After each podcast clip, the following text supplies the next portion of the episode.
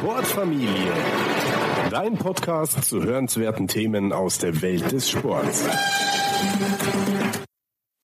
Ich habe mir als Einstiegsfrage was überlegt, was vielleicht ein bisschen seltsam klingt aufs erste Hören, weil es ja doch um, um Poker gehen soll und die Einflüsse, die Poker hat auf unser Denken, auch welche Rückschlüsse man zulassen kann für sein eigenes Leben, fürs Business und so weiter, kommen wir auch später noch drauf. Aber beginnen möchte ich eigentlich mit der Frage, warum du glaubst, dass die Mathematik, wo du ja auch ausbildungstechnisch ja sehr viel geleistet hast und absolviert hast in Deutschland immer noch so einen schlechten Ruf hat. Also mir ist das, ich habe mir das überlegt, wenn man jetzt, glaube ich, in eine, in eine, Schulklasse geht und man fragt irgendwie nach den unbeliebtesten Fächern oder insgesamt in der Bevölkerung, dann ist Mathe immer noch vorn dabei und dabei kann sie halt so ein super Katalysator sein für gutes Denken, für vernünftige Entscheidungen, sei es jetzt beim Pokern oder überhaupt im Leben. Hast du da eine Meinung zu? Also warum glaubst du, dass das so ist in, in Deutschland? Vielleicht ist es auch anders in anderen Ländern und ähm, auch lösungsorientiert. Gibt es was, was dir mit deiner Erfahrung auffällt, was man, was man vielleicht dagegen tun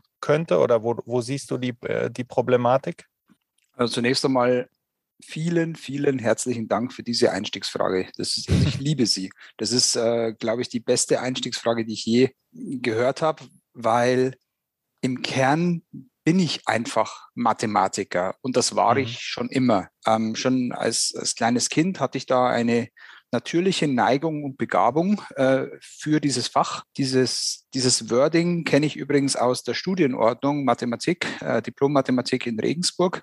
Mhm. Das ist die Zugangsbeschränkung. Also da, da hast du keinen MC oder, oder sonst irgendwas, sondern jeder ist willkommen. Du sollst eine natürliche Neigung und Begabung zur Mathematik mitbringen. Und das das allein finde ich wunderschön an der Mathematik, dass das einfach was ist, wo grundsätzlich jedem offen steht, man sieht dann schon, woran man ist und wird nicht irgendwie ewig durch die Semester geschleift und am Schluss fällt man durch eine Prüfung. Wenn du die ersten Semester Mathematik bestehst, dann kommst du auch ans Ziel. Und, und wenn du es nicht bestehst, dann, dann hast du ein oder zwei Semester verloren. Das mal nur so am Rande. Finde ich sehr, sehr schön, die Offenheit.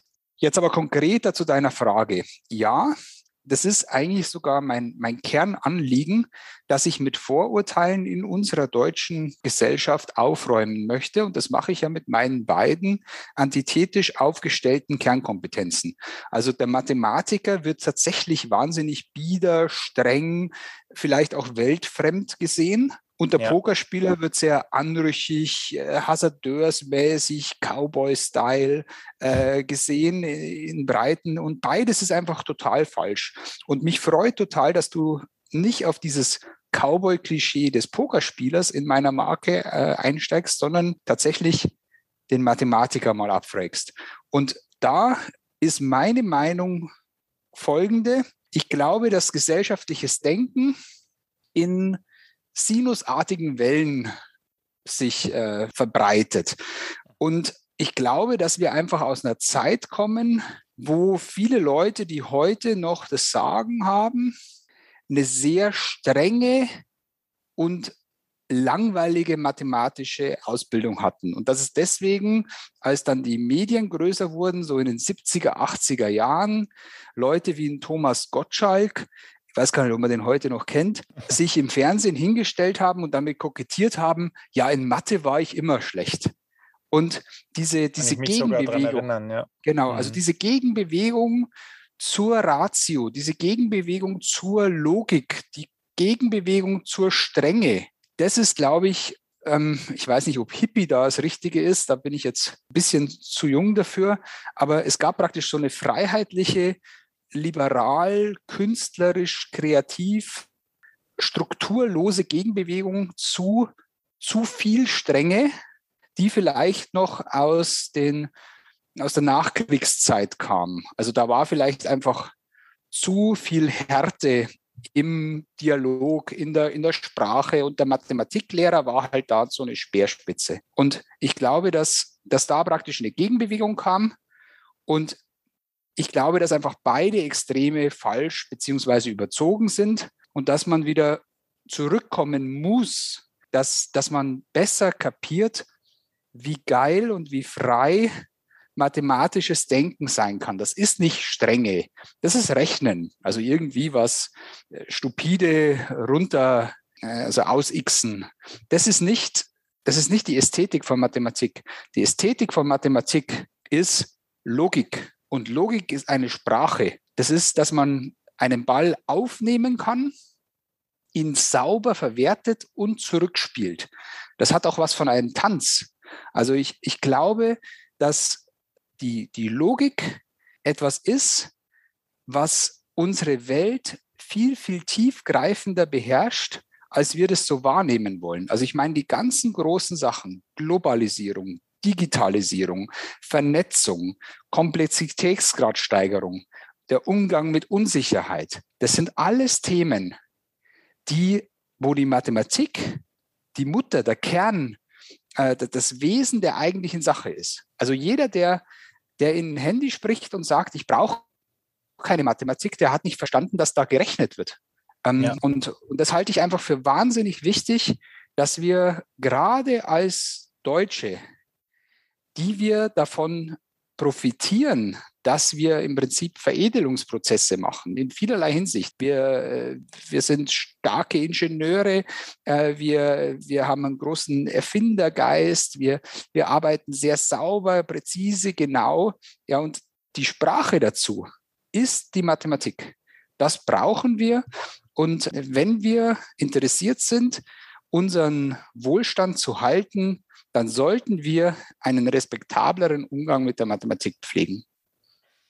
Fallen dir da konkrete Maßnahmen ein? Also ich finde es sehr beeindruckend, wie du das äh, beschrieben hast, weil es ja eben nicht dieses Schwarz-Weiß-Denken ist, sondern es, die Welt besteht ja eigentlich aus Grautönen. Also das genau diese, diesen Sachverhalt gut beschrieben, so wie es bei mir war. Mathematik war halt immer irgendwie was Ernstes, was Dröges und das Gegenteil ist ja der Fall, wenn man das als Tool begreift ist es, dass man die Träume und Ziele beschreiben sollte und in, in Vordergrund ähm, stellen sollte. Genauso wenig wie, denke ich, Mathematik ähm, beschrieben wird in der Schule als Tool, um vielleicht ja sowas Tolles wie Pokern äh, zu begreifen und da Spaß zu haben. Und es geht ja weit über das Pokern hinaus. Also fallen dir Möglichkeiten ein, wie wir da in Deutschland vielleicht auch besser werden können? Ist für dich dann Pokern da auch ein guter Türöffner, um auch jüngere Generationen quasi für dieses mathematische Verständnis und diese Logik äh, begeistern zu können? Und, und was kann man sich vielleicht auch von, von anderen Ländern da abschauen, in denen du, wo du ja auch viel internationale Erfahrung gesammelt hast? Also ich kann und will jetzt nicht das Bildungswesen reformieren, aber ich kann einiges aus ähm, meiner Erfahrung sagen. Also zunächst einmal bin ich gerne an vielen Stellen auch ehrenamtlich tätig und eines meiner Ehrenämter ist, dass ich Mathematikbotschafter für die Stiftung Rechnen bin. Im Zuge dessen habe ich ähm, schon den ein oder anderen Beitrag äh, gebracht da auf der, auf der Site, wo ich im Prinzip genau solche Brückenthemen beschreibe in Artikelform. Also was ist der Sachverhalt? Ähm, was ist die mathematische Anwendung, was ist die pokertechnische Anwendung und da philosophiere ich dann so ein bisschen. Das ist so das Wesen von den meisten der Artikel, die ich so schreibe, unter anderem auch auf dieser Plattform Stiftung Rechnen. Mhm. Dazu gehe ich auch jetzt die letzten Jahre weniger, wahrscheinlich einfach pandemisch bedingt und nicht nur wahrscheinlich sicher, gehe ich auch ehrenamtlich in Schulklassen und stelle da praktisch das Pokerspiel vor also ich trete da gar nicht unbedingt im Mathematikunterricht als Mathematiker auf, sondern mehr als Pokerspieler. Damit habe ich natürlich schon ein ganz anderes Gehör. Also ja. allein, das ist also wirklich unfair, dass da praktisch von außen einer kommt und dem hört man dann zu. Also da, da tut mir wirklich jeder Lehrer leid, auch wenn es mir niemand übel nimmt. Aber es ist schon unfair gegenüber dem der Fachkraft, die da jeden Tag hingeht und sich bemüht und sagt, geh bitte, hört's halt zu. Und dann kommt einer, so wie ich, und da sind dann die, die Ohren offen, die Augen groß und dann erzählt man halt so ein paar Sachen. Und so Pokergeschichten, der Glanz von Las Vegas, das, das ist natürlich, findet immer anderes Gehör. Und, und da bringe ich dann schon so Sachen rein, dass ich eben sage, hört's mal zu, es ist nicht wichtig, was ihr rechnet. Es ist wichtig, dass ihr denken lernt, dass ihr entscheiden lernt. Also für mich eine ganz entscheidende Schulstunde war mal, da bin ich wirklich in eine Grundschule gegangen, also so, so ganz kleine, äh, süße. Und ich, ich schaue in so ganz große Augen und sage gleich am Anfang, hört's zu, die schwierigste Frage kommt gleich zu Beginn. Und dann schauen sie alle so ein bisschen verängstigt, der, der große dunkle Mann. Äh, und dann sage ich, wie geht's euch? Und dann haben sie sich alle gefreut, so ja, das können wir beantworten und haben halt so süße Antworten gegeben wie äh, gut äh, und so weiter. Und dann frage ich danach, ja, wieso glaubt ihr denn, dass es euch gut geht? Und dann sagen sie so Dinge wie, weil ich so eine nette Mama habe oder weil meine Lehrerin so gut ist oder solche Sachen. Und, und das war genau das, was ich erwartet habe. Und dann habe ich gesagt, Schatz her, das ist was, was euer, euer Vorteil ist als, als, als Kinder. Euch geht's gut, weil andere für euch sorgen, weil andere für euch die Entscheidungen treffen. Und am, am Werdegang zu einem Erwachsenen dürft ihr mehr und mehr selbst entscheiden. Und da, wo ihr entscheiden lernt, ist der Mathematikunterricht. Das Mathematik ist ein, ein Taschenmesser, so ein Schweizer Taschenmesser mit verschiedenen Tools für gutes Entscheiden. Die Kernfragen, die man immer wieder hat, ist, wo stehe ich? Wo will ich hin? Und wie kann ich das erreichen? Und da gibt es keine bessere Sprache als die Sprache der Logik, die Sprache der, der Mathematik, dass du einfach sagst, okay, was sind die Vorteile, was sind die Nachteile? Wie wahrscheinlich sind die Vorteile, wie wahrscheinlich sind die Nachteile? Welches Ausmaß haben die Vorteile und welches Ausmaß haben die Nachteile? Und was ich jetzt hier gemacht habe, ist eine alltägliche, komplett generische Anwendung für einen Erwartungswert. Also Erwartungswert ist ja immer potenzieller Gewinn mal Eintrittswahrscheinlichkeit minus potenzieller Loss mal Eintrittswahrscheinlichkeit. Und dann ist es entweder etwas Positives oder etwas Negatives. Und wenn man verschiedene Alternativen hat, dann vergleicht man die Erwartungswerte.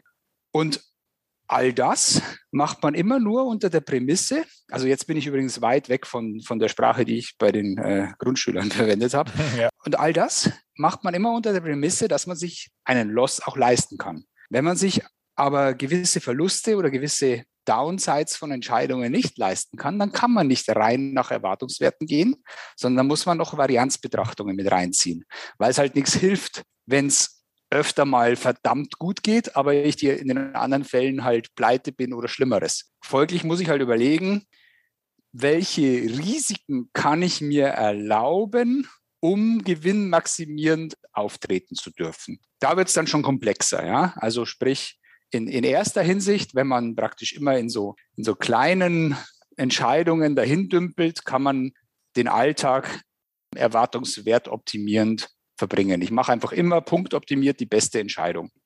Erst bei den großen Entscheidungen des Lebens kann man nicht einfach nur auf, auf, auf Punktoptimierung schauen, sondern muss man eben auch schauen, hey, ich kann mein Leben halt nur einmal leben und es hilft mir nichts, wenn es in acht von zehn Fällen geil läuft, aber ich in den anderen zwei Fällen im Knast oder keine Ahnung was lande. Also äh, solche Sachen sind einfach absolute No-Gos. Und deswegen muss ich halt überlegen, an welchen Stellen kann ich mir, kann ich mir die Freiheit einräumen, auch zu verlieren und dafür natürlich dann auch größere Gewinnwahrscheinlichkeiten mit ins Kalkül ziehen. Oder an welchen Stellen muss ich einfach konservativ agieren und ja, das ist dann einfach auch eine wunderbare Brücke rüber zu dem Metier, was ich mir in vielerlei Hinsicht äh, ausgesucht habe. Als Pokerspieler triffst du ja genau solche Entscheidungen immer wieder. Und da habe ich mich in vielen Entscheidungen tatsächlich auch gegen das Risiko entschieden. Also ganz anders, wie das immer so in den Köpfen ist. Also wenn es wirklich groß wird, dann bin ich eher konservativ. Und weil ich im Großen konservativ bin, kann ich im Kleinen sehr wild und mutig auftreten, weil ich einfach weiß, auf der, in der Insel eines einzelnen Spiels, in der Insel eines einzelnen Abends bin ich unverwundbar. Weil wenn ich, wenn ich heute verliere, dann verliere ich nur, was ich gerade eingesetzt habe, aber nicht, keine Folgeentscheidungen oder keine Folgeerscheinungen für meinen nächsten Tag, für meine Lebensqualität, für mein Gemüt. Und diese Freiheit, im Wettkampf rigoros sein zu dürfen, die habe ich mir erarbeitet, indem ich außerhalb des Wettkampfes, also im großen Ganzen, konservativ bin. Deswegen gehe ich immer mit einem freien Rücken in den Wettkampf, habe gute Nerven, muss mich nicht groß echauffieren oder aufregen, weil ich bin nicht abhängig davon, dass ich hier und heute gewinne. Ich werde alles daran setzen. Aber wenn ich geschlagen bin, sei es, weil der Gegner besser war, sei es, weil ich Pech hatte, sei es, weil ich einen Fehler gemacht habe, kann ich damit leben. Ich stelle mich einem Wettkampf ja. und bin bereit für das Ergebnis, sei es der Sieg oder sei es die Niederlage. Hm um jetzt da ein bisschen Kontext noch zu bringen und die, die Konturen vielleicht so ein bisschen zu schärfen, denke ich, macht es Sinn, an der Stelle auch nochmal auf dein Leben zu schauen und die Stationen so ein bisschen durchzugehen. Also mich würde einfach interessieren, wer diese Flamme der Begeisterung für die Mathematik, für das logische Denken geweckt hat, wie du zum Pokern kamst und wie du auch die USA in Erinnerung hast. Vielleicht kannst du da einen kurzen Abriss geben, was du und wo du ausgebildet wurdest und ja, wer die wichtigsten Mentoren waren und die Leute, die dich begeistert haben, einmal für die Mathematik und dann vielleicht auch das Pokerspiel. Ich habe jetzt die ganze Zeit überlegt, ob mir noch jemand einfällt neben meinem Vater. Wahrscheinlich ist das jetzt ein bisschen unfair gegenüber dem einen oder anderen, der mir jetzt ad hoc nicht einfällt. Auf der anderen Seite ist es auch nicht schlimm, wenn da keiner neben meinem Vater steht. Mein Vater hat mich schon sehr früh stark geprägt, hat immer viel von mir gehalten. Das ist, glaube ich, etwas, was, was ganz toll ist, wenn man das Grundgefühl hat, dass man etwas kann. Das ähm, ist, glaube ich, etwas, was vielleicht mit die wichtigste Aufgabe von Eltern ist. Ohne dass man jetzt, ohne dass da jetzt jeder kommt und irgendwie einen kleinen Mozart in, also darum geht's nicht. Ähm, sondern es geht darum, eine grundsätzliche innere Ruhe, ein grundsätzliches inneres Gefühl von in der Lage sein. Das hat mein Vater wie auch immer sehr gut bei mir verankert. Und den Flammen, die Flamme für Mathematik konkret, ich glaube, die war einfach da. Also ich mhm. glaube, also deswegen habe ich so angefangen, wie ich angefangen habe. Also entweder es ist mir wirklich in die Wiege gelegt worden oder es entspringt dem Gedanken, etwas zu können. Weil, weil dann, dann kannst du halt auch Aufgaben lösen, dann kannst du halt auch Rätsel lösen, dann kannst du halt auch, ja, Dinge zu Ende führen. Und da, das ist ja eigentlich das Wesen einer jeden mathematischen Aufgabe. Du kriegst da irgendwas ist gegeben, irgendwas ist gesucht und dann musst du unter, also musst du im Bereich Lösung die Lösung präsentieren. Und das ist immer was anderes. Und wenn du halt nicht schon einen verschwommenen Blick bekommst, wenn du die Angabe liest, weil du denkst, oh mein Gott, ich verstehe es nicht, was soll ich nur tun? Und dich die ganze Zeit in deinem Kopf damit beschäftigst, dass du überfordert bist, dann legst du ja gar nicht frei, was du vielleicht eigentlich könntest. Und also ich, ich, wenn mir eine Aufgabe durchlese, dann denke ich nicht daran, dass ich es nicht können würde, sondern ich denke mir, ich denke mal von vornherein, ja, weiß noch nicht genau wann, aber am Schluss steht da die Lösung. Das halte ich für, für einen wichtigen Grundaspekt. Und die Wechselwirkung dann zu Poker kam über alle möglichen Spiele. Also Schafkopf habe ich viel gespielt als, als Kind und Jugendlicher. Das ist eher ein statistisches Spiel, eher ein stark regelgebundenes Spiel. Ich glaube, nicht jeder Hörer wird Schafkopf kennen. Das ist ein bayerisches Spiel, vielleicht vergleichbar mit, mit Skat oder so. Nicht ganz so, aber doch relativ streng von den Regeln her. Und meine Entwicklung hin zum Pokersport kam dann über die Freiheit. Also beim Schafkopfen brauchst du genau vier Leute und die müssen alle die Regeln gut können, sonst können sie nicht mitspielen. Und wenn du drei hast und einer gerade vorbeikommt, dann kannst du den nicht innerhalb von zwei Minuten spielbar machen, weil das einfach zu kompliziert ist. Beim Poker ist es aber so, dass du in beliebiger Anzahl spielen kannst und dass die Regeln sehr schnell erlernt sind. Also das ist aus meiner Sicht einer der Erfolgsfaktoren des Pokersports, dass du innerhalb von zwei Minuten mitspielen kannst. Nach zehn Minuten wirst glauben, dass du gut bist und wirklich können wirst das dein ganzes Leben nicht. Und das ist halt schon geil. So viel zu Mathe und Poker. Dann vielleicht ja. noch äh, zu meiner Ausbildung. Also du spielst wahrscheinlich mit äh, Amerika mein, mein Auslandsjahr in, in Boston an. Ja, ich habe mich halt nach dem Grundstudium bemüht, auch ein Jahr in den Staaten zu verbringen. Und es gibt der Fakultät Regensburg gibt es eine Zusammenarbeit mit der Boston Mathematical Community. Und da kannst du dann Vorlesungen an den Bostoner Universitäten hören. Und das habe ich gemacht. Also ich war da in Brandeis, MIT und Harvard für ein Jahr. Und das hat natürlich schon meinen Horizont nochmal enorm erweitert, weil die Systeme in den USA gerade in so doch recht selektiven Universitäten ganz anders ticken. Also ja. bei, mir, bei mir bleibt hängen, dass es nicht um die reine Wissenschaft geht, sondern dass viel mehr Praxisbezug ist, weil eben mhm. eine stärkere Verwebung mit der Wirtschaft der Fall ist. Also sprich, was der Mathematiker forscht, macht er nicht nur aus Interesse, sondern auch in Hinblick auf, was, was ist gerade interessant für die Industrie. Das hat Vor- und Nachteile. Ein Nachteil möchte ich mal an einem konkreten Beispiel herausarbeiten, die Kryptographie. Also als ich Kryptographie-Vorlesungen gehört habe, da gab es keine Bitcoins. Da gab es diese ganze aktuelle Bewegung, die ja vielleicht wirklich die Zukunft maßgeblich bestimmen wird. Die gab es nicht. Da, mhm. Wir hatten da einen ganz alten Professor und der hat immer als Anwendungsbeispiel den Zweiten Weltkrieg genannt, dass eben über Verschlüsselung und Entschlüsselungstechnik kodierte Nachrichten gemacht werden konnten. Und eine bestimmte Art von mathematischen Funktionen, sogenannte Trapdoor-Funktionen, also Falltürfunktionen, die lassen sich in eine Richtung sehr leicht rechnen und in die Rückrechnung sehr schwer. Die sind sehr geeignet für Kryptographie. Also, dass du halt leicht verschlüsseln, aber sehr schwer entschlüsseln kannst. Ein Beispiel dafür ist jetzt zum Beispiel Wurzelziehen. Also, mhm. wir, können, wir können viel leichter quadrieren, als wir Wurzel ziehen können. Ist jetzt äh, nicht ganz haltbar, weil der Computer kann es gleich leicht, aber äh, ich will jetzt das praktisch für einen menschlichen Verstand klar machen. Ein Gegenbeispiel wäre Plus und Minus. Also du kannst ähnlich gut Plus rechnen, wie du Minus rechnen kannst. Das heißt, wenn du verschlüsselst, bist du nicht deutlich schneller, als wenn du wieder zurückrechnest. Ich weiß nicht, wird das jetzt so kompliziert? Also Nein, überhaupt nicht. Ah, okay.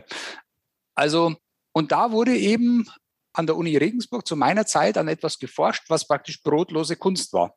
Ja, und heute, ich habe inzwischen drei oder vier Bücher über, über die ganze Bitcoin-Bewegung gelesen und ich habe es immer noch nicht voll verstanden. Und das sagt mir, dass es sehr wahrscheinlich ist, dass die meisten Leute es nicht annähernd verstehen. Es nicht, also nicht annähernd verstehen, weil ich bin da grundbegabt, ich habe da Hintergrundwissen über die Theorie dazu und es ist trotzdem extrem schwer, irgendwie jemanden, auch wenn man sich Zeit nimmt, plausibel zu erklären, was da eigentlich genau passiert. Und das ist, glaube ich, die, die Kernaufgabe dieser Industrie.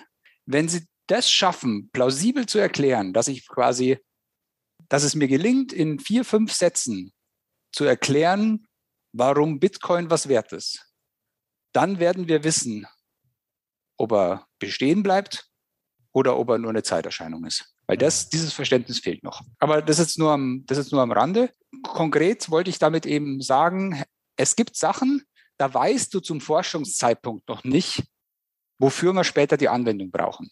Und das finde ich einen sehr ästhetischen, kraftvollen Ansatz, der für Europa spricht. Was für Amerika spricht, ist dadurch, dass du so einen industriellen Zug hast, hast du halt einen nochmal größeren Professionalisierungsgrad drin.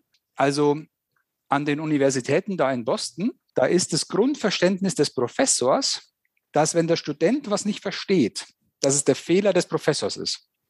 Und das finde ich krass, weil wenn du das an unseren Universitäten wenn du das mal machen würdest, die würden ja, alle, ja, Kultur, ja. ja alle, würden ja alle auslachen.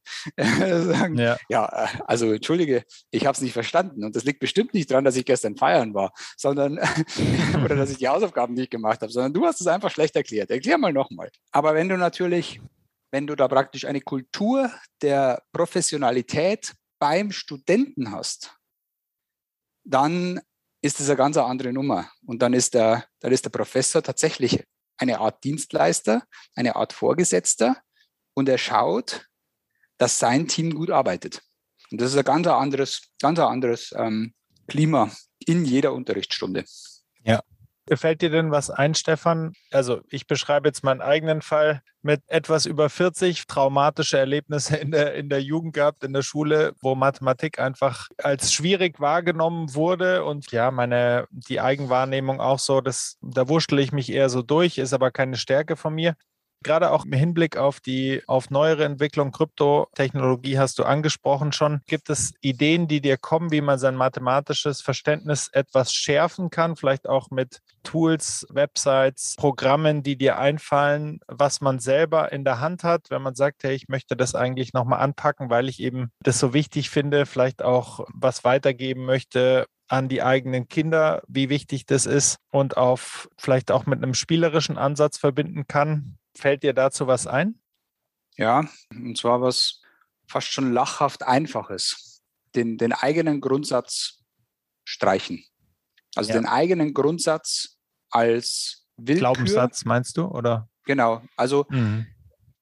Ich glaube, das ist sogar irgend so ein Sprichwort. Tief ähm, drin also, halt. Ja, also äh, da heißt es doch, ähm, bei vielen. Wie, wie, geht dieses Sprichwort so? Äh, egal, ob du sagst, dass du es kannst oder ob du es nicht kannst, du wirst immer recht haben. Ja. Irgend sowas mhm. gibt es da. Und also auch auf die Gefahr hin, dass das jetzt irgendwie sehr trivial ist und man sich denkt, okay, hier muss ich nicht zuhören, kann ich auch einen äh, Bauernkalender runterreißen. Der Kern ist einfach richtig. Also was ich hier versuche in allem, was ich bisher gesagt habe und bestimmt auch noch in vielen, was ich noch sagen werde. Es ist inner state of mind. Also wenn ich eine Aufgabe vor mir habe, dann ist es doch egal, ob ich jetzt sage, das werde ich schaffen oder ich werde es nicht schaffen. Das ändert an meiner Fähigkeit gar nichts. Es ändert aber was an meiner Lebensqualität. Es ändert was an meinem Zugang. Es ändert was an meinem Selbstwertgefühl. Und deswegen würde ich einfach sagen, lasst uns doch beschließen, dass es einfach nur Brainfuck ist, ob ich jetzt sage, ich werde gewinnen oder ob ich jetzt sage, ich werde verlieren. Es wird nichts ändern an meiner Fähigkeit. Es wird aber was ändern an meiner Außenwirkung und an meinem Fokus. Einfaches Beispiel aus dem Pokerspiel. Man hat ja ständig Glück oder Pech. Da kannst gar nichts machen. Ständig sind die Karten irgendwie gut oder schlecht und entwickeln sich gut oder schlecht oder was weiß ich was. Und es gibt immer wieder Phasen, da trifft man einfach die richtigen Entscheidungen. Ähm, einfach per Zufall, gar nicht, weil man besonders gut spielt oder sonst irgendwas, sondern es ist einfach, es läuft einfach gerade gut. Und dann gibt es Leute im Gegnerfeld, die artikulieren das und sagen, du bist aber gut oder du weißt doch, was ich habe oder bei dir läuft es bei 50-50 immer für dich. Also diese mehr vom, vom, vom Lauf, vom, vom Mystischen, dass der eine mehr Glück hat als der andere. Ja. Solche Sachen musst du immer laufen lassen. Solche Sachen musst du immer bestärken. Nicht, weil ich das wirklich glaube. Ich glaube das nicht. Ich glaube nicht, dass ich mehr Glück habe als, als irgendjemand anderer. Aber wenn mein Gegner das glaubt, dann wird es zur selbsterfüllenden Prophezeiung, weil er von seinem A-Game abweicht, weil er nicht mehr so gut spielt, wie er eigentlich spielen könnte, weil er sich den Luxus erlaubt, über mein Glück zu grübeln, weil er sich den Luxus erlaubt, zu hadern, zu jammern, zu fluchen und was weiß ich was, während ich über Spiel nachdenke. Und so ist es, so ist es auch. Also wenn ich jetzt, wenn ich jetzt da live gefragt werde, Stefan, mach mal diese Aufgabe, bist doch immer so gescheit, dann habe ich natürlich auch in gewisser Weise, denke ich mir, ja, was ist jetzt, wenn ich es nicht kann, schaue ich doof aus oder was weiß ich was. Aber das darf nicht die Übermacht in meinem Denkprozess haben. Ich muss, ich muss in der Lage sein, mich auf die Aufgabe zu konzentrieren. Und wenn ich das schaffe, dann ist schon mal viel gemacht. Und also die Quintessenz von meiner Antwort ist, ich glaube, dass mathematisches Talent überbewertet ist ja. beziehungsweise man sich zu schnell selbst in der willkürlichen Art und Weise mathematisches Talent abspricht. Ich habe mich mhm. schon mit sehr vielen sehr schlauen Leuten unterhalten und einige davon behaupten, dass sie nicht gut sind in Mathe. Das glaube ich nicht. Ich glaube, wer schlau ist, ist automatisch gut in Mathe. Er weiß es nur manchmal nicht. Mhm. Das Ganze mal umgedreht gedacht. Also du hast die, die Fragen schon angesprochen und ich denke, dass du auch für viele, gerade in, in der Pokerszene, bist du einfach, wirst du wahrscheinlich wahnsinnig viel nach guten Strategien, Ideen, Tipps und so weiter gefragt. Ich würde das Ganze gerne mal umdrehen und dich fragen, ja, mit deiner Erfahrung und von dem, was an dich rangetragen wird und was du auch siehst über das Pokerspiel und äh, in vielen Foren und auf Websites, welche schlechten Ratschläge fallen dir da immer wieder auf, wo du sagst, oh, um Gottes Willen, was reden die hier? Gibt es da was, wo du so automatisch ein bisschen die Stirn runzelst, wenn du das hörst? Ja, die Ergebnisgläubigkeit ist halt brutal.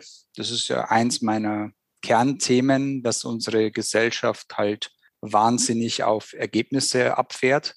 Also wenn jemand gerade irgendwas, irgendeinen Erfolg hatte, dann fängt man an, Dinge so zu machen wie er oder sie.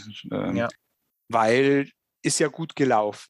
Aber ich schaue halt so oft ich nur kann und so klar ich nur kann, immer auf das Input und nicht auf das Output. Natürlich besteht eine Korrelation zwischen Input und Output. Ähm, natürlich, also ich meine, anders würde ich ja jede Art von, von Leistungsgesellschaft beziehungsweise überhaupt Leistung anzweifeln. Das tue ich in keinster Weise. Aber mir ist klar, dass es keine eins zu eins Abbildung ist. Also es gibt Leute, die sind wahnsinnig erfolgreich und das äh, einfach nur zufällig. Die, denen muss ich nicht ihren Weg nachzeichnen, weil ich da wahrscheinlich meistens in Graben fahren werde. Und es gibt Leute, die die haben eigentlich wahnsinniges Input, aber immer wenn es darauf ankommt, Pech, dann haben die entweder ein Nervenproblem oder einfach wirklich Pech. Aber deren, deren grundsätzliche Ideen äh, sind wahrscheinlich viel nachahmenswerter als, als im umgekehrten Fall.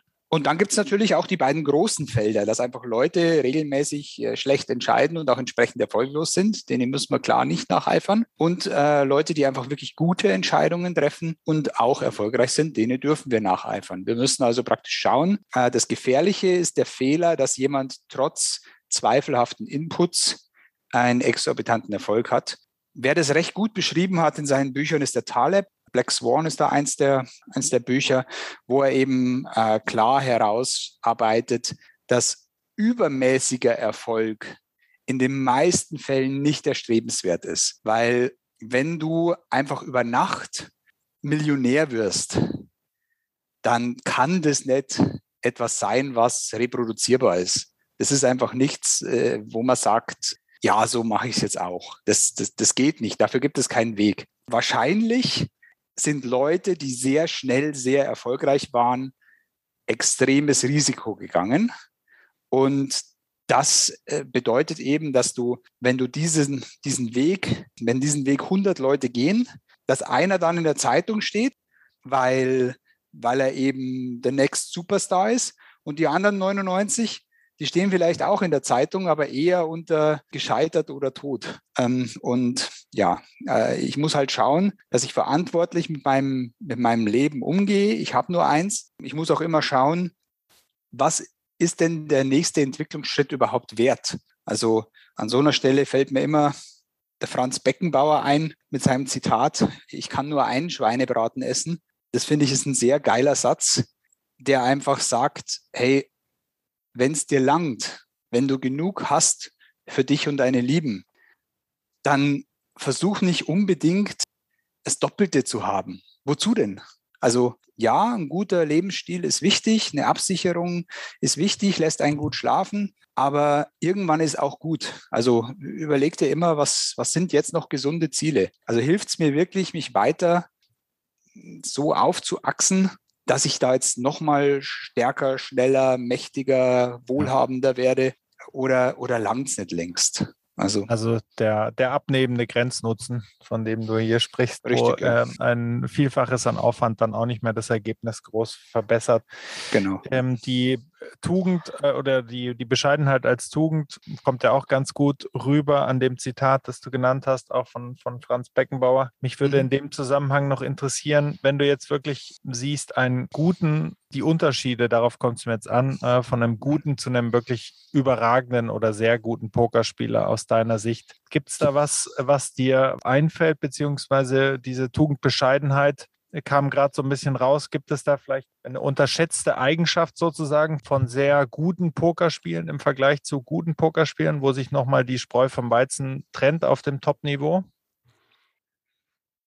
Das ist jetzt eine sehr weit gefasste Frage. Ich bin äh, unschlüssig, in welche Richtung ich da gehen soll. Also als erstes ist mir ein weiteres äh, Sportlerzitat eingefallen, diesmal von Martina Navratilova. Die hat gesagt, um an die Spitze zu kommen und dort zu bleiben, sind nicht deine guten Spiele entscheidend, sondern ja. deine schlechten. Sehr gutes ähm, Zitat, ja. Ist auch ja. in meinem Buch drin, in dem täglichen ja. Athleten. Finde ich großartig. Ja, da, wenn keiner hinschaut, wenn du nicht am Center Court bist, sondern die genau. dreckige erste Runde.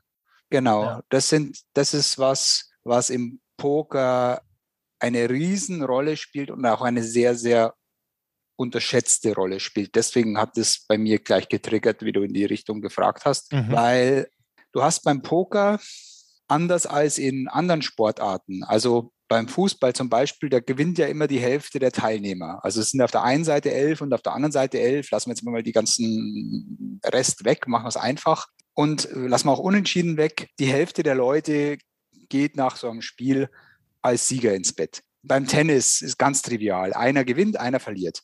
Du hast immer in gleicher Anzahl Siege wie Niederlagen. Beim Poker, mhm. wenn du so eine Hand austeilst, dann ist der Tisch ja voll besetzt mit, ich sage jetzt mal, neun Leuten und nur einer gewinnt. Ja. Das heißt, verlieren ist jetzt mal platt ausgedrückt achtmal so wichtig wie gewinnen. Mhm. Und es wird, es wird oft viel zu wenig wahrgenommen, was ich doch für ein, für ein extrem guter Verlierer bin.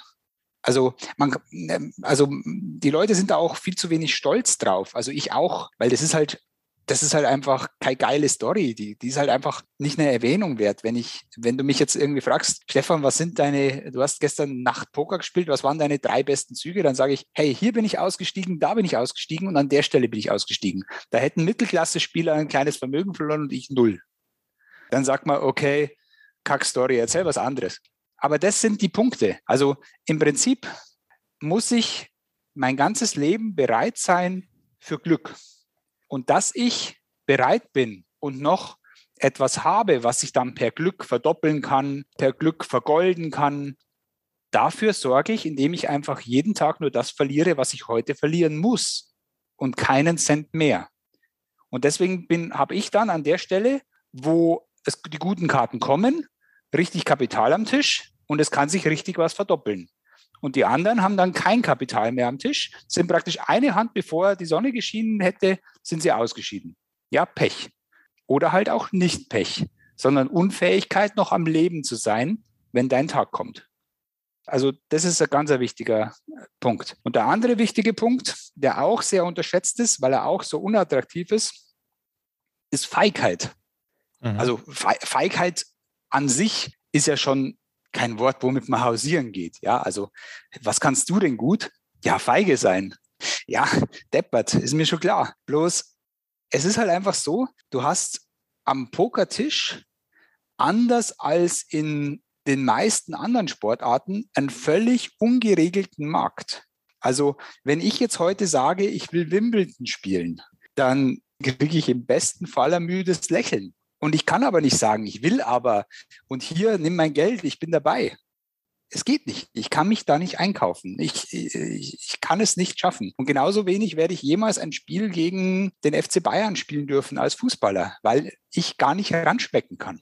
Als Pokerspieler aber, und äh, ich weiß jetzt ehrlich gesagt nicht, aber ich gehe fast davon aus, dass du praktisch vielleicht noch gar nicht gespielt hast oder vielleicht auch die Regeln nicht kannst. Aber du kannst, wenn du möchtest, als deine allererste Pokeraktion kannst du dich an einen Tisch auf der Weltmeisterschaft setzen. Und es kostet dich keinen Cent mehr oder weniger als die besten Spieler der Welt. Also das ist eine völlig freie Sache. Und weil das so ist, ist Feigheit eine Tugend. Weil, wenn ich nämlich, nämlich wo einkaufen kann, wo viele lustige Gedankenmodelle am Tisch sind und ich eine große Überlegenheit habe, aber das Spiel halt vielleicht ein bisschen platt und trivial ist, oder am Nachbartisch sitze, wo einfach neun Brains sitzen und es echt schwer ist, da überhaupt einen Fuß am, Boden, am Tisch zu kriegen, dann wird der Sportler, der ehrgeizige, tapfere Held, wird sich dem starken Wettbewerb stellen. Ich aber, ich sitze eher nebenan und beschäftige mich mit den lustigen Leuten. Ja, weil du es angesprochen hast, äh, das wäre gleich meine nächste Frage gewesen, beziehungsweise das ist eher ein wildes Gedankenexperiment, Stefan. Und zwar, wir hatten ja im Vorgespräch das auch schon, habe ich dir auch schon erzählt, dass ja, ich, ich, ich kenne die Regeln. Wie gesagt, du hast ja auch schon gesagt, es ist nicht äh, schwer zu erlernen. Ich habe auch schon die ein oder andere Runde gespielt unter Freunden, allerdings nie ernsthaft wenn du einen Lehrplan kreieren würdest und wir hätten jetzt ganz radikal formuliert, du hättest jetzt sieben Tage Zeit mit mir als, sag ich mal, blutigen Anfänger. Wie würdest du vorgehen, wenn am siebten Tag oder beziehungsweise am achten Tag dann ein, ein Turnier ist, wo ich, äh, wo ich meine Fähigkeiten einsetzen will? Du bist sozusagen für diese Zeit mein Mentor und Coach. Vielleicht kannst du so ganz in groben Zügen, natürlich nicht bis ins Detail, irgendwie einen Lehrplan ähm, skizzieren, wie du unter dieser Prämisse oder unter dieser Einschränkung mit der geringen Zeit vorgehen würdest mit mir, wenn wir vielleicht am Tag ja zwei, drei Stunden hätten, das auf sieben Tage bezogen. Was wären da die wichtigsten Sachen, die du mir vermitteln wollen würdest? Also erst einmal zwei Stunden Regeln, dann mhm. drei, vier Stunden Basiskonzepte, taktisches Niveau, sprich Punktoptimierungen. Was sind erste Schritte? Was sind die Möglichkeiten?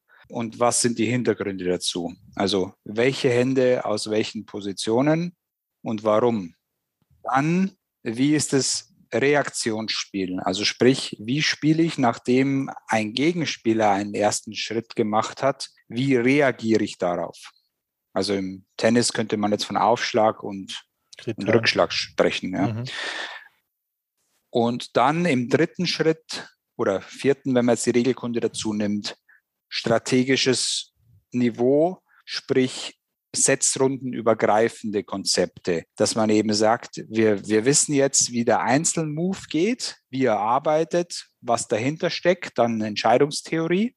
Und jetzt spielen wir eine Sequenz. Also der Boxer würde dann irgendwie sagen, was weiß ich, Jab, Jab, Jam oder so, keine Ahnung. Also jetzt, da kenne ich mich vielleicht zu wenig aus. Aber du weißt, was ich meine, dass man ja. eben nicht nur, dass man nicht nur einen äh, Spielzug für sich optimiert, sondern Spielzüge hintereinander schaltet. Dass ich einfach sage, mit diesem Bündel an Händen gehe ich in diese Situation und wenn sich dann die Welt so und so weiterdreht, dann verzweige ich so und so. Und da habe ich praktisch schon einen Matchplan für viele, viele Standards über über die vier Setzrunden des Spiels. Also dass man da zumindest mal immer ein, zwei Züge vorausdenkt, ähnlich wie ein Schachspieler.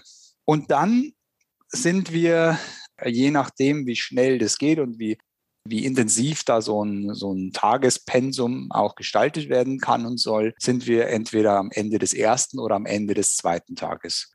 Und dann kommt eigentlich erst mein Thema, mhm. nämlich Entscheiden im Ungewissen. Also ich habe dafür keine Roadmap und ich möchte dafür auch keine Roadmap, weil dann habe ich dir alles gesagt, was für sich verankert ist. Dann habe ich dir, um einen Buchtitel zu zitieren, die Säulen der Erde erklärt. Und dann müssen wir aber schauen, wer bist du und mit welchen Teilaspekten des Spiels kannst du gut umgehen und was steht deinem Außenbild gut. Dann sind wir auf einem Level, wo ich nicht mehr sagen kann, mach das so, weil ich mache das auch so, weil das ist einfach richtiger als die Alternativen.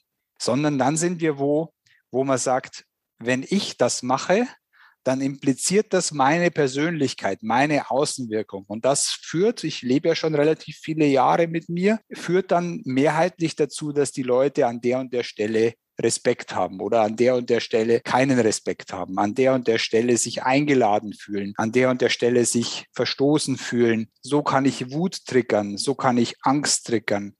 Das, das geht aber nur bei mir. Und das heißt nicht, dass ich da mehr oder weniger kann als du, sondern ich kann es anders als du. Also sprich, dann müssen wir überlegen, an welcher Stelle funktionierst du? An welcher Stelle führst du zur gewünschten Reaktion bei deinem Gegenüber? Und wie kannst du das einsetzen, ohne dass es demaskiert wird?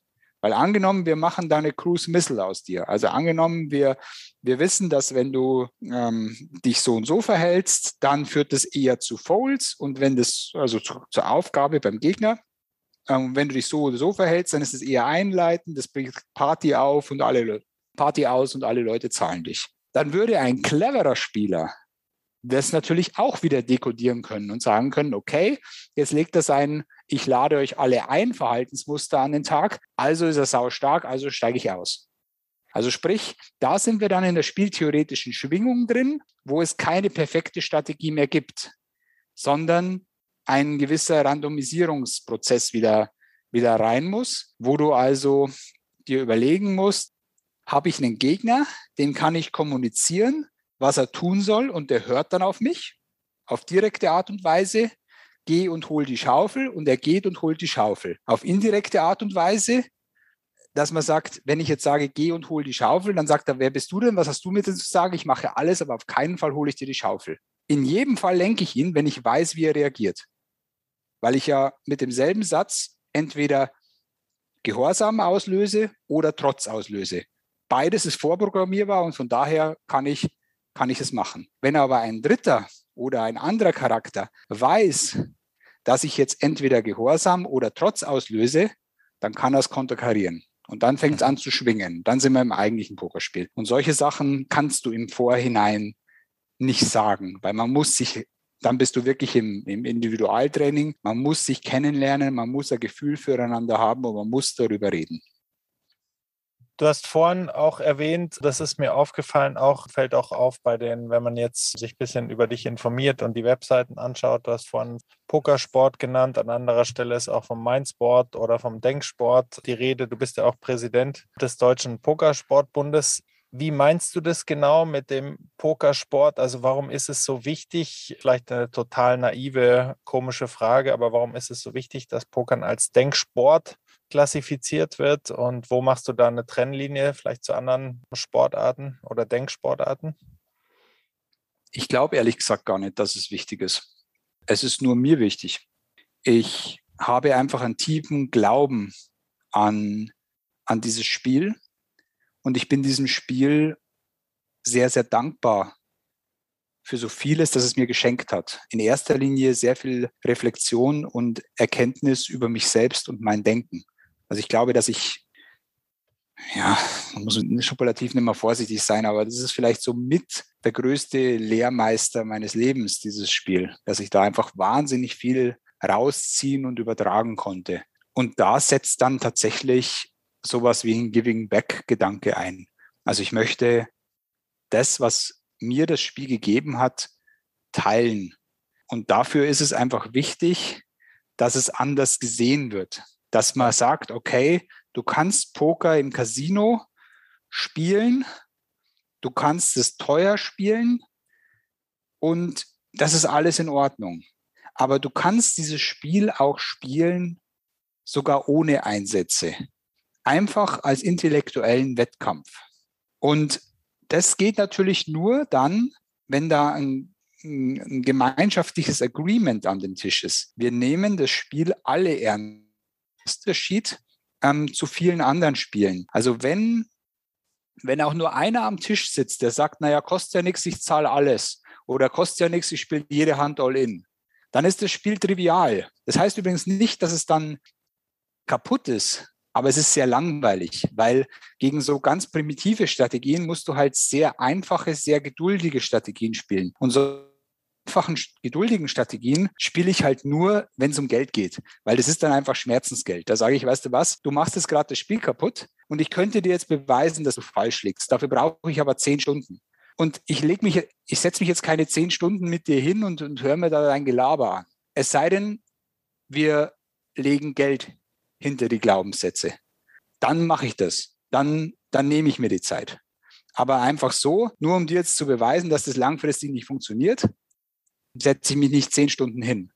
Und am Schluss drehst du mal Nase und sagst, naja, war ja doch nur Glück oder so. Das soll schon unter, unter Schmerz passieren. Dann, dann passt das. Wenn ich aber gegen jemanden spiele, wo ich weiß, der respektiert das Spiel, und ich sage bewusst, nur er respektiert das Spiel, nicht mich oder sonst irgendwas, einfach nur das Spiel, dann macht es mir auch ohne Einsatz genauso viel Spaß, wie ich ohne Einsatz Tischtennis, Fußball, Tennis, was auch immer spiele. Da brauche ich keinen Geldeinsatz. Beim Poker brauche ich ihn nur, um mich gegen Trivialität zu schützen.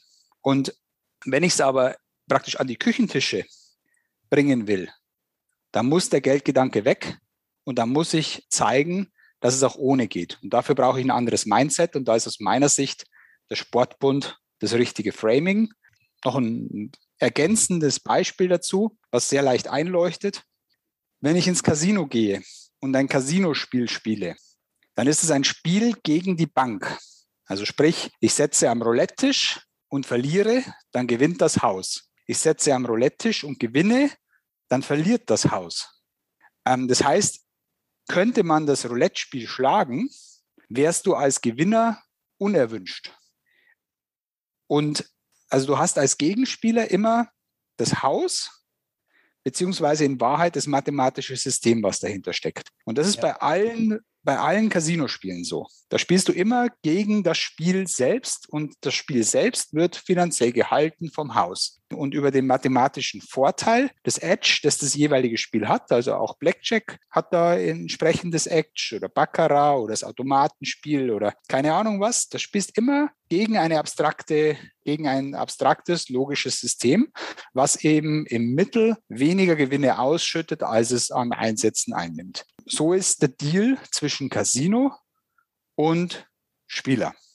Witzigerweise gibt es aber auch das Pokerspiel im Casino. Und da läuft ja der Geldprozess ganz anders. Da ist es so, wenn ich gewinne, verliert nicht das Haus, sondern ein anderer Spieler.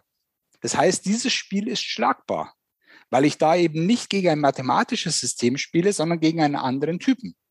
Und wenn der einfach schlechtere Entscheidungen trifft wie ich, äh, oder einfach schlechter spielt, dann kann ich gewinnen, obwohl ich eine Platzmiete auch ans Haus bezahle. Also sprich, das Geld wird im Pokerfall in einer anderen Rolle verdient wie in allen anderen Casinospielen. Und deswegen sage ich, Poker muss nicht ausschließlich in Casinos gespielt werden, sondern es kann auch in Vereinen organisiert werden. Ich stelle mir auch Firmenmeisterschaften, Universitätsmeisterschaften, beliebige Stadtmeisterschaften vor, wo du einfach sagst, hey, wir nutzen auch die verbindende Kraft dieses Spiels und lassen Leute mit und gegeneinander an einen Tisch kommen.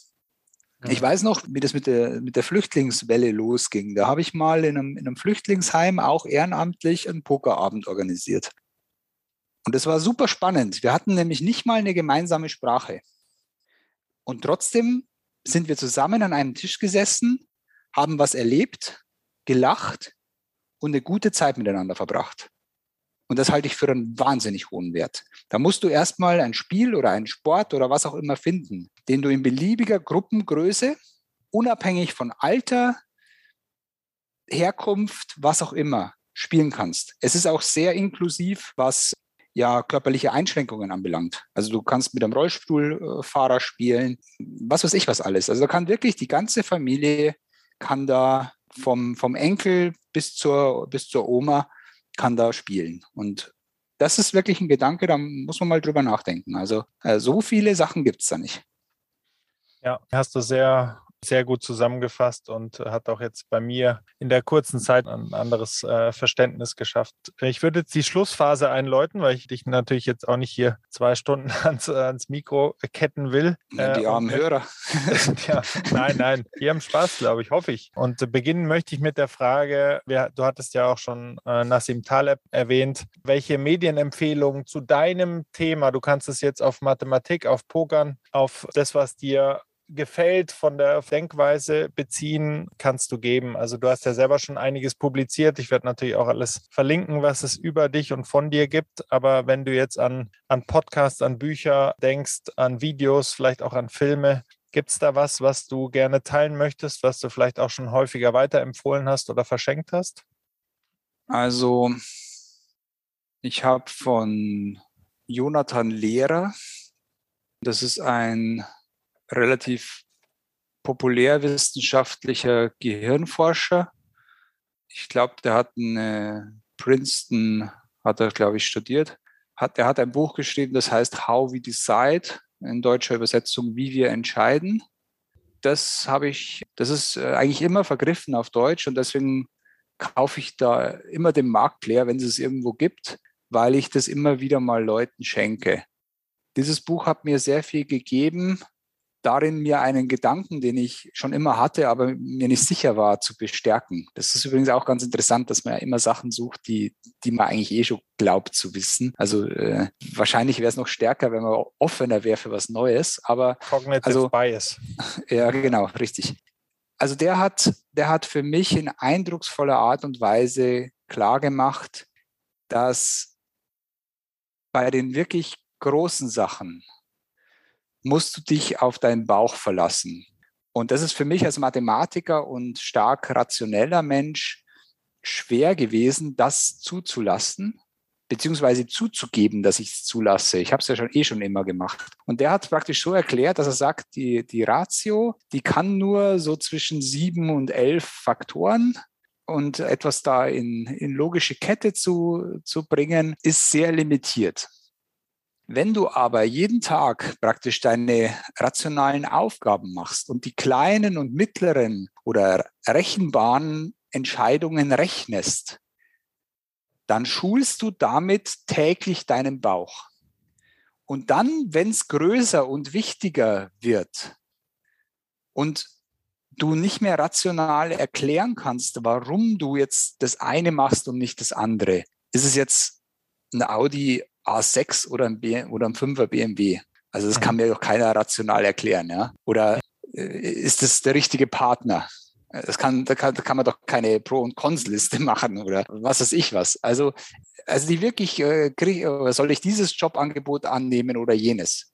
Das, oder, oder auch eine Urlaubsplanung. Also äh, jetzt dieses Land oder jenes oder dieses Hotel oder jenes, das kannst du von außen kannst du das nie machen und sagen, es ist jetzt richtig, sich dafür zu entscheiden, weil da steht ein Punkt mehr auf der Checkliste. Das ist aus meiner Sicht deppert und kleinkariert.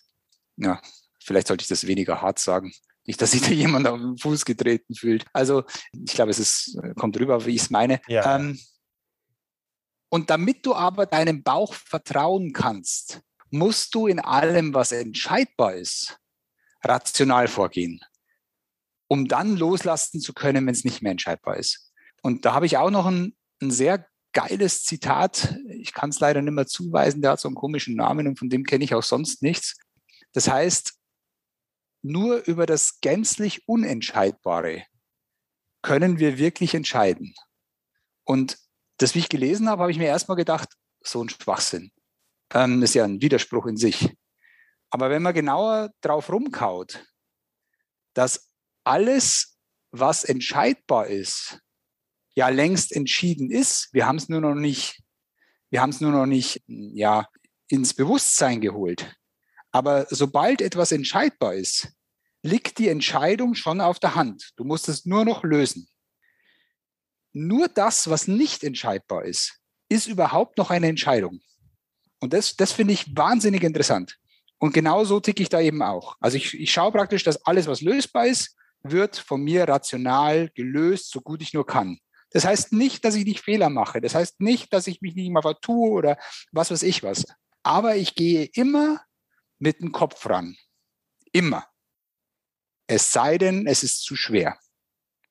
Und dann kommt ein Thema, was du auch schon zwei, dreimal angesprochen hast, die Demut. Dann sage ich, weißt du was? Hier endet mein Latein ich weiß es nicht wirklich. Was glaube ich denn? Und dann mache ich, was ich glaube. Und daran zu glauben, was ich glaube, darf ich, weil ich mich jeden Tag dafür vorbereitet habe, dass dann, wenn es darauf ankommt, ich funktioniere. Sehr gute Randführung oder Begründung, wie man das dann auch als wie du gesagt hast, vorwiegend rationaler Mensch sich auch sozusagen wirklich im wahrsten Sinne erlauben und ja auch ähm, schenken kann, dass man dann einfach sagt, nee, ich entscheide jetzt mit meinem Gefühl, mit meinem Herzen. Was meinst du, wie, was meinst du, wie oft ich mit, mit, mit, mit dem Thema auseinandergesetzt werde, dass ein Anfänger sagt, er entscheidet alles aus dem Bauch. und mhm. dann sagt, ja, letztlich machst du das doch auch. Also ich. Dann sage ich, ja, natürlich. Aber mein Bauch ist ganz anders trainiert als deiner. Ich darf mich in meiner Kernkompetenz auf meinen Bauch verlassen, weil ich den in Millionen von Händen, in Zehntausenden von Analysen trainiert habe. Deswegen weiß ich intuitiv, wie das geht. Wenn aber jemand einfach nur sagt, ja, ich du, ich, ich denke die Sache gleich von hinten her, ich verlasse mich gleich von Anfang an auf meinen Bauch. Ja klar, dann macht er, dann macht er rein technisch das Gleiche wie ich. Aber sein Bauchgefühl ist halt einfach kein Pfifferling wert. Wahrscheinlich war das immer schon so. Mir kommt es jetzt wie unter einem Brennglas vor mit der heutigen Zeit, dass halt äh, schon der enorme Wunsch ist nach Abkürzungen. Und wie du es jetzt schon beschrieben hast mit den Millionen von Händen und Zehntausend von Strategieanalysen, das ist einfach kein, kein leichter Weg und kein kurzer Weg, wenn man in etwas ähm, sehr gut werden will. Außer man hat jetzt eine Jahrhundertbegabung und selbst dann, also auch ein Roger Federer hat seine Vorhand zwei Milliarden Mal gespielt. Und da gibt es sozusagen keine, keine Abkürzung zu, zu Greatness, wenn man jetzt so will. Natürlich nicht, weil jede Abkürzung wird ja vom offenen Markt auch vom Gegnerfeld genommen. Also der, der Unterschied kann nie das Coole und Einfache sein. Der Unterschied muss immer das sein, was schmerzt, weil das die Separation ist. Das ist ja. übrigens auch etwas, was komplett in mein Mindset mit reinspielt. Ich liebe es, wenn es schwierig ist. Ich liebe es, wenn es kompliziert ist. Ich liebe es, wenn ich fehlbar bin. Weil das da ist, ja ist mein was, was, ja, was, was Hoffnung, ja. entschuldige, wenn ich dir da ins Wort ja. falle, was Hoffnung geben kann, weil genau wie bei, bei Federer war auch die, die erste Vorhand wahrscheinlich nicht schön, genauso wie die ersten Klänge auf einer Gitarre vielleicht schrecklich klingen, aber das, äh, diesen Weg ist jeder gegangen, der das dann zur Spitze getrieben hat. Also man, das genau. schenkt auch, finde ich, Hoffnung, dass ähm, diese Meister in den jeweiligen Gebieten, die haben auch angefangen, wo es äh, grausam aussah, grausam klang und da muss man sich einfach, das ist auch Trost, dass das schenkt. Sehr schön, ja. Ich, also ich, ich, sehe das ganz genauso. Ich sage immer, dass daraus äh, dann Freiheit entspringt. Das ist dann so ähnlich wie, wie, wie Trost. Also was ich damit sagen will, ist, mein Unterschied, also da, wo ich mich dann unterscheide von meinem Gegnerfeld, ist ja in leichten und mittleren Situationen kleiner als in den schwierigen Situationen. In den schwierigen Situationen mache ich zwar auch Fehler, aber unwahrscheinlicher und nicht in dem vollen Ausmaß, weil, ich, e, weil mich eben meine Erfahrung schützt. Also angenommen, ich mache in den schwierigen Situationen nur siebenmal von zehnmal das Richtige und meine Gegner aber vielleicht nur dreimal. Dann schlage ich sie in diesen Situationen sieben zu drei. Und in anderen Situationen mache ich vielleicht in zehn von zehn Fällen alles richtig und mein Gegner aber auch in neun von zehn. Dann habe ich ja fast keinen Vorteil. Und viele Leute, die eben selfish sind und eigentlich unsicher sind, die fühlen sich immer sicher, wenn sie alles richtig machen. Aber dass das vielleicht gar nichts wert ist, weil alle anderen auch alles richtig machen. Diesen Gedanken haben viele nicht. Und wenn ich aber selber mich traue und eine Entscheidung treffe, wo ich auch fehlbar bin, dann muss ich das eigentlich lernen zu genießen. Weil in derselben Situation ist jetzt auch mein Gegner. Und wenn ich mich nach 30 Jahren Pokererfahrung fühle wie verlassen im Wald, dann will ich gar nicht wissen, wie sich gerade mein Gegner fühlt. Gibt es eine Investition, die du in dich selber getätigt hast? Das kann jetzt Zeit, Energie, das kann Produkt sein, ein konkretes Produkt in den letzten Jahren, das dir einfällt, das deine Lebensqualität verbessert hat? Also das ist jetzt ein bisschen eine, eine Metafrage, eine allgemeine Frage. Gibt es da was, was dir kommt? Mein erster Gedanke war, dass das eine Schwäche von mir ist, dass ich eigentlich sehr, sehr viel selbst entwickle und, und wenig Input zulasse. Aber dann ist mir doch noch was gekommen, was ich wirklich stark fand das war Blinkist, diese App, die Buchzusammenfassungen macht. Und auch da war ich hochgradig skeptisch, habe also mir gedacht, ja, das wird halt vielleicht biased sein, also irgendwie eine, eine Zusammenfassung machen, die sich dann nicht mit dem deckt, was ich glaube zu da entnehmen zu wollen. Und dann habe ich bestimmt über zwei Monate nur Bücher in den Blinks, also in den Buchzusammenfassungen gehört, die ich schon kannte. Und auch Bücher, mhm. wo ich mir dachte, hey, die habe ich drauf. Das, das ist so mein Ding. Also zum Beispiel auch das How We Decide. Und dann höre ich das, dann höre ich das Blinkist dazu und denke mir, Gott verdammt, das ist alles richtig und noch viel besser, wie, wie ich glaube, dass ich es verstanden habe. Und das hat mir dann praktisch über die, die Probe von mir bekannten Stoff, also die Wiederholung und Dokumentation von quasi bekannten Stoff, hat mir das dann die Sicherheit gegeben, auch bei, bei Büchern oder Themen, die ich noch nicht kenne, aufs Lesen zu verzichten und halt nur kurz den Shortcut zu nehmen. Also das, das ist eine coole Ergänzung zur, zur Tiefe, dass man einfach sagt, ich kann halt, ich kann halt nur gewisse Anzahl von Stoff in, in der Zeiteinheit nehmen. Und dann nehme ich, dann, dann fällt halt viel bislang komplett runter, weil ich es gar nicht an mich ranlasse. Äh, und über Blinkist kann ich eben dann statt kompletten Skip einen Mittelweg machen. Sehr gute Empfehlung, ja.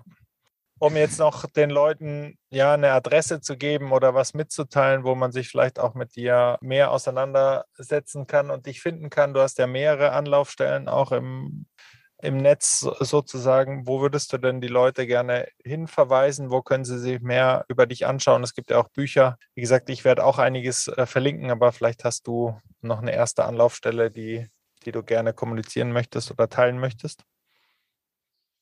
Also grundsätzlich ist es so, dass ich so am vom generischen her bin ich äh, Gesellschafter in der HPEC, hpec.org. Das ist quasi so der aktuellste Auftritt, wo ich involviert bin, hapek.org. Da kümmern wir uns praktisch über diese ganzen Brückenthemen Poker and Business. Und eher historisch, wo ich meine Markensegmente mal in, einer, in einem Auffangbecken zusammengefasst habe, ist ein sehr einfacher Zifferncode, nämlich eine Telefonnummer. Das ist 0179 at 733 1105.de. Also sprich in Summe ist das quasi alles. 733 1105.de ist eine URL Mhm. Davor die 0179 ist die Telefonnummer, das heißt, man könnte da anrufen. Und das Ganze ist über die Ad-Verbindung eine E-Mail. Also das ist äh, das ist es aller. Habe ich auch noch nie gehört. Sehr gut. Habe ich auch tatsächlich. Äh, ich habe es auch noch nie äh, gehört, aber ich dachte mir, eigentlich ist damit alles gesagt. Und da sind meine klassischen Marken dann kurz präsentiert. Das wären die beiden die beiden einfachsten Dinge. Dann verbleibt mir nur noch zu sagen, Stefan, das war ein großer Spaß, Genuss und Freude, mit dir zu sprechen. Vielleicht gibt es irgendwann eine Runde zwei. Würde mich auf jeden Fall freuen und tausend Dank, dass du dir die Zeit genommen hast. Vielen, vielen Dank. Freut mich natürlich. Ich kann das Kompliment sehr gerne zurückgeben. Also ich fand es auch schön und freue mich, wenn's, wenn wir anderen Leuten da auch eine Freude machen mit dem Gespräch. Vielleicht was hörenswert. Sportfamilie. Dein Podcast zu hörenswerten Themen aus der Welt des Sports.